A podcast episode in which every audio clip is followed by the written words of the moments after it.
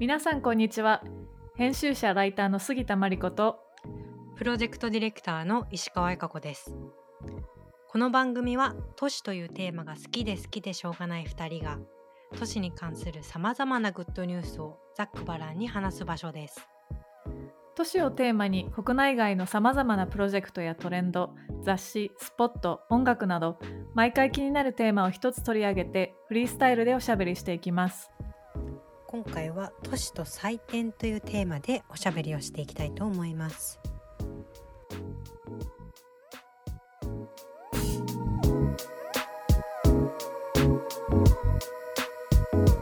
Good news for cities. えっとお祭りということですが、まあ、夏なのでねえ、ね夏早く来ないかな本当に。でももうし7月の終わりなのでうん夏で、夏なんだよねそもそも。そう。もうこのじとじとがさなうん。んか早く開けてくれないかと日々願っている。まあでも暑くなったら暑くなったで私は文句を言うと思う 年はなんか7月もともとまあ祇園祭りの月うなんでん。ああそっか。京都だもんね。そうそう。で祇園祭りの時期っていろいろ歩いてたらいろんなところからその音が聞こえてきたりとか、うそんのお祭りが見えたりとかするんだけどこれ今年はそれがあんまり見なかったなと、まあうん。縮小コロナの影響で縮小されているのでうん。ちょっと寂しいなと思いつつなんかうん。今回はね、そういったこう、まあ、伝統的な祭りというよりも結うん。構祭典というか、その大型のなんかイベントとかフェスみたいなところが、これからーシーズンですからね本ね、来なこれからら。シーズンでどんどんキャ,、うん。まあ、キャンセルになっていてオンラインでも、えっとされているっていう中で改めてなんかその都市との関係性みたいなところを話してみたいなっていうう、んちょっと夏っぽいテーマですね。そうですね。こう発散したい気持ちをここにぶつけるっていう感じで いきましょう。はい、はい でね、まあその祭典っていう意味でタイムリーでいくと先週末かな。あの、トゥモローランドっていうベルギーのあの EDM のフェスティバルがうんなんか 3D のバーチャル空間で初のなんかオンラインフェスを開催したらしくて、うんトゥモローランド知ってる？はい、聞いた結構ことある。パーティーな EDM フェスだけど本当になんか会場とかすごい作り込んで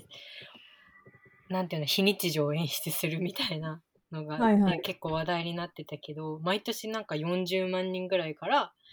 なんか世界中から訪れて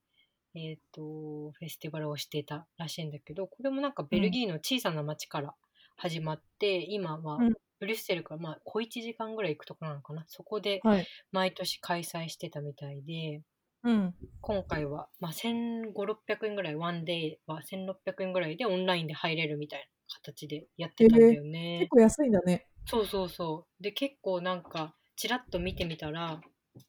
あのーうんなんだろう、結構その、3D だからさ、なんか島みたいになってて、そこにこおうう入り込んで、はい。えっと、結構その会場とかも人が来ると人がこう会場にいるみたいなはい。なんていうのデザインになってて結うん構カメラワークとかも演出凝ってて、うん、臨場感がなかなかあるなーっていう感じだった、えー、面白でもそう。多分行ったことないけどあうのん現場の温度感とはだいぶ違うんだろうなと思そいうつつも、だよね。なんかこういう風に結構素早くこういうのにシフトしてったりして面白いなみたいなことを思ってなるほど。面ました。白いね。うん。なんかさ、そう。いった大型のイベントって、その、うん。いろんなところから人が来る、そのなんか経済効果みたいなのすごい面白いなと思って、うんうん。そのなんかこう、多分周辺の飲食店がかなり賑わったりとか、なんか交通増えたりとか、なんかその宿泊施設が盛り上がったりとか、それであると思うんだけど、そういうのって、やっぱね、こういったトゥモローランドのオンラインになった中で、そういうのってお金は地域経済に落ちないよね。どうなんだろう。地域性みたいなところで言うと、うんまあオンラインはなかなか確かに難しいところはあるかもね。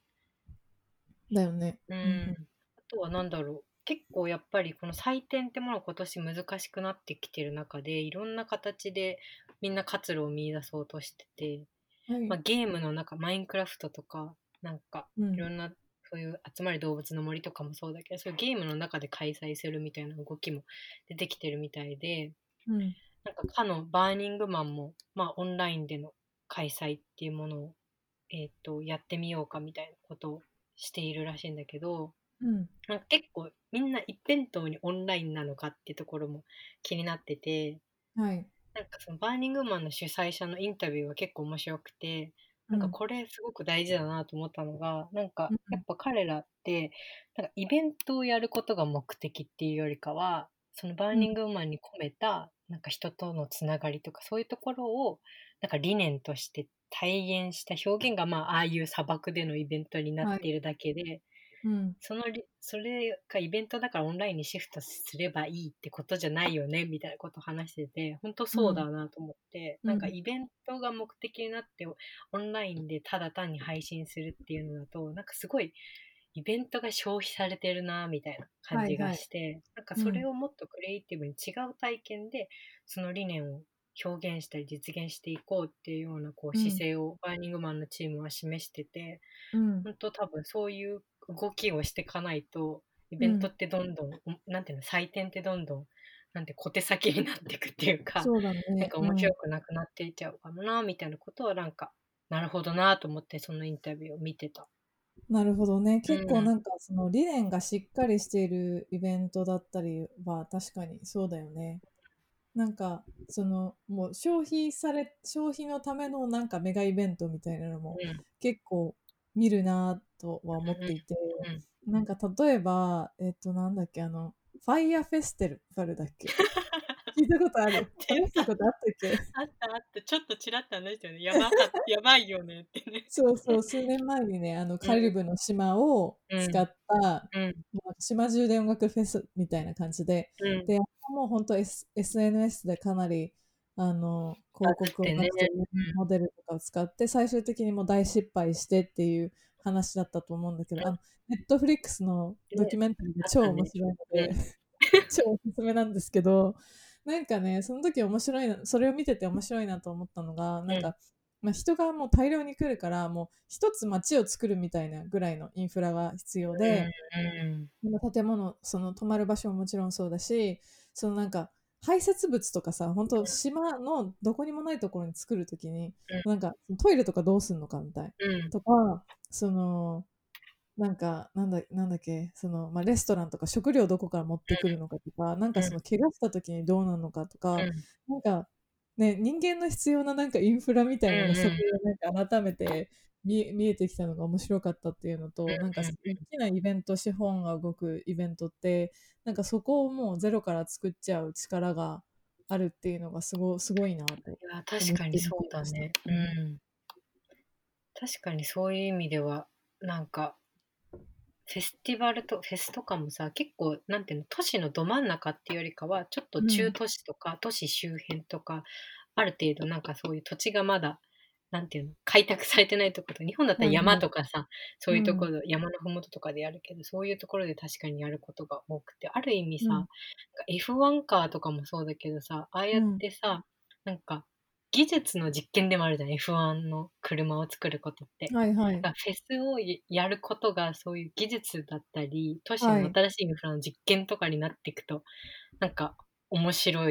くはなってくるかもね。そうだねねそれをなんかクリエイティブに面白くあの使えると、うん。ね、いい土壌になるんじゃないかなと思いつつ、なんか難しいところも結構あるよね。うん。うん。なんかオリンピックとかね、あの、ねセンシティブな話なので、うんあれですが、なんか例えば、あの、ギリシャ危機、金融危機が、なんかアテネオリンピックが、なんか元凶となったみたいな話の記事をこの前読んでいて、まあ、うん。なんか結局そのギリシャ危機が来たのは、おアテネオリンピックが終わった5年後とかだったんだけど、で日本もちょっとかなりその国債というか借金をしてうん。いろんなインフラを作ったりとかうん。なんかしてたからちょっと気をつけた方がいいよねっていう趣旨のなんか記事だったんだけれども、うん。なんかそのかなり大きなね資本が動くのとなんかせっかくみんな来るんだったらみたいな感じでみんなこう気張って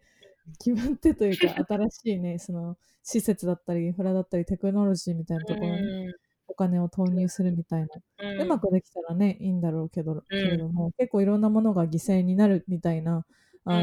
ん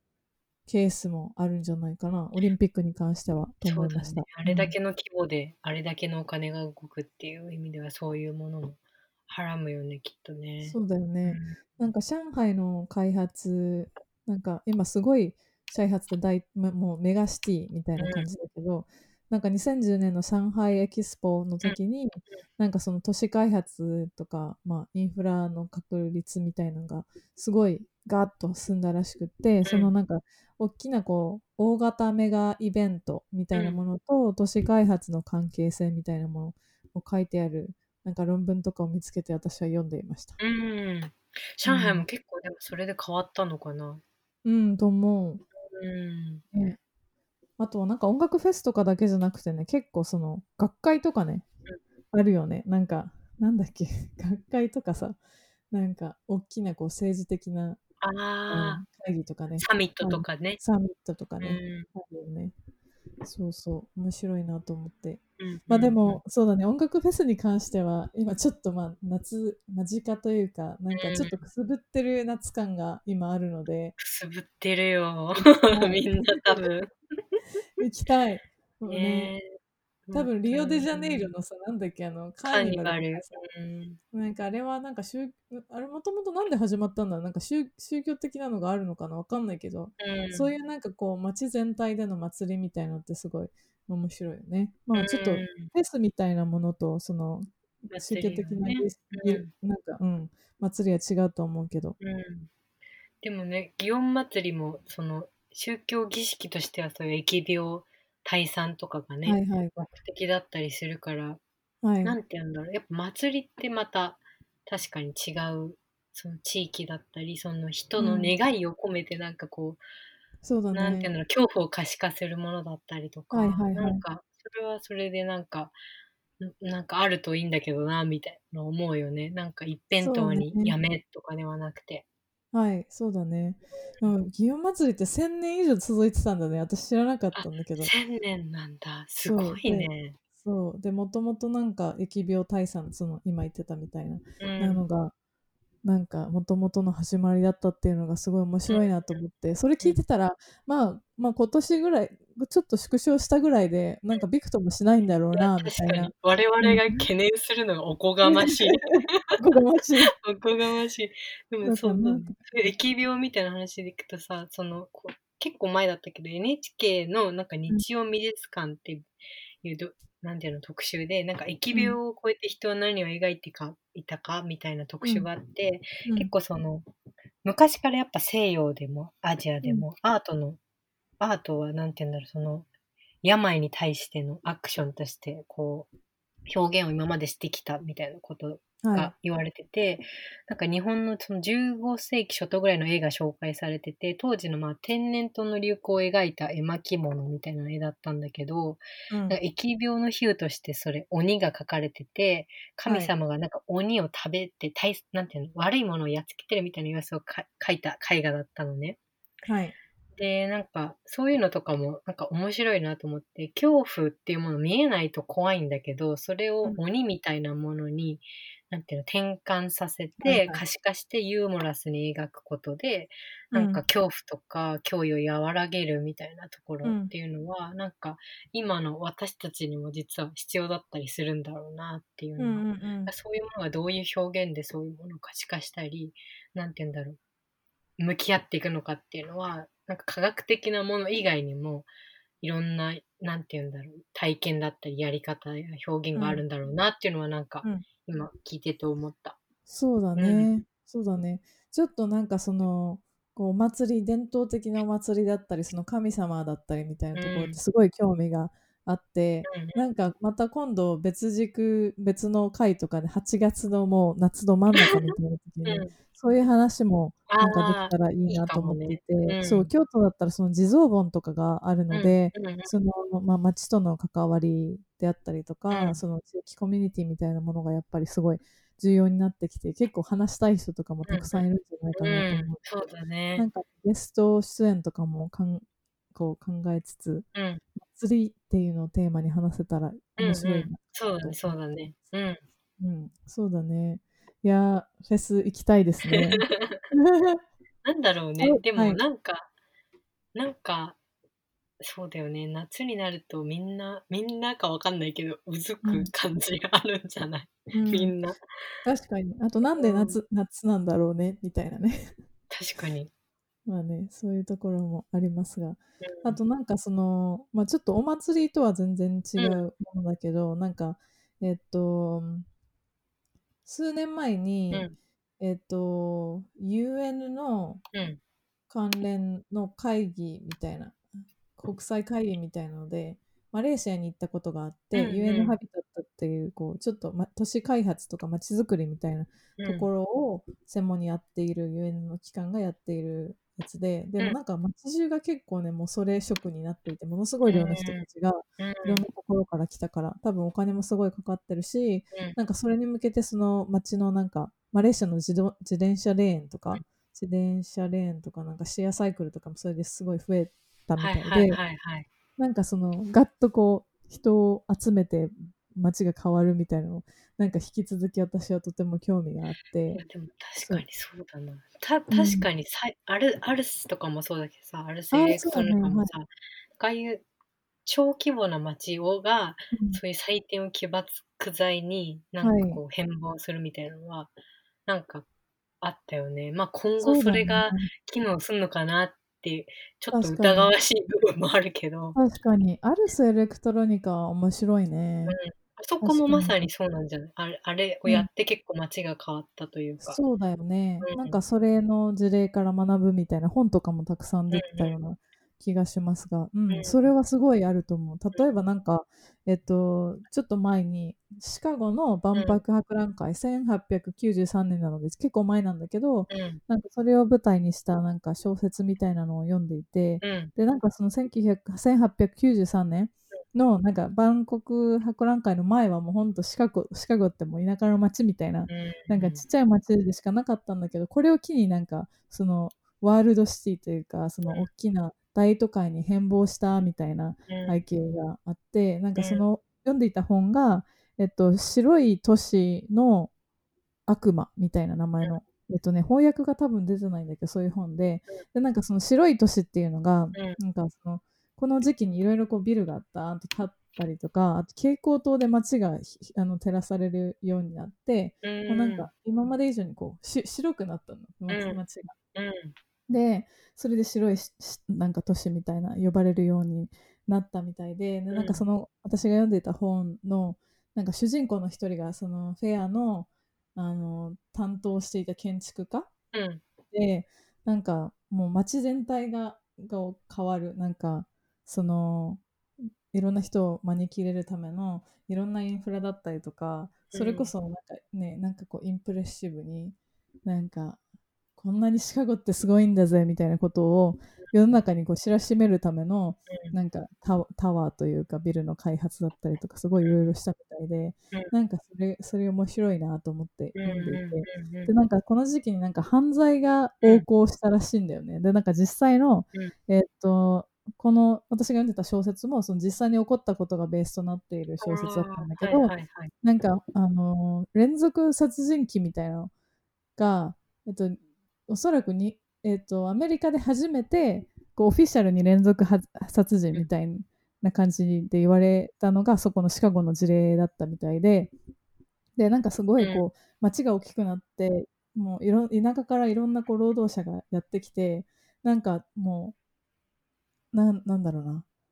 か隠れられないという隠れ隠れられるというかなんか匿名性が高まったってことなのか。そうそう。とうん。都市になったみたいな、うん。田舎みたいになんかもう誰もが顔を知ってるみたいな関係じゃなくて、うん。なんかこの時ほどなんか田舎からその労労働者として女性が一人で町にやってきて一人で住んでで働くみたいなことはなかったしはこの。このここほどこの時ほどなんかあの人口がこう密になって、うん。なんかいろんなこうダークというかこう隠れたあのエリアとかも出てきてみんなこう全てを把握できないみたいな大都会になったことはなんか初めてでだからこそこう犯罪が起こりやすかったんじゃないかみたいな話を読んだりとかして面白うんいなと思ってちょっと前の事例ですが。確かに、そういう、なんか、一時的な人が増えるっていうのはあるかもね。そこに脈絡のない人だったりが増うん。えると、その粒一つ一つがどんどんなんていうの、つながりがなくて孤立して、そういう意味では、そういう危険性みたいなのも高まるのかもね。うん、そうだね。うんで、なんかこの時にいろいろこう街が変わって、そういったこともあって、あの、アメリカで City Beautiful Movement、都市美活動、運動っていうのがあるとうん。思う、コシも知ってると思うんだけど、これも18世紀後半ぐらいにアメリカで始まっていて、うん。なんかシカゴもこの万博博覧会がきっかけで、この City Beautiful 運動みたいなのが活性化したみたいな話を聞いたりとかして、結構その都市計画とか建築の文脈でも面白いなと思って聞いていましうんた。うん。なんかでもそう思うとやっぱ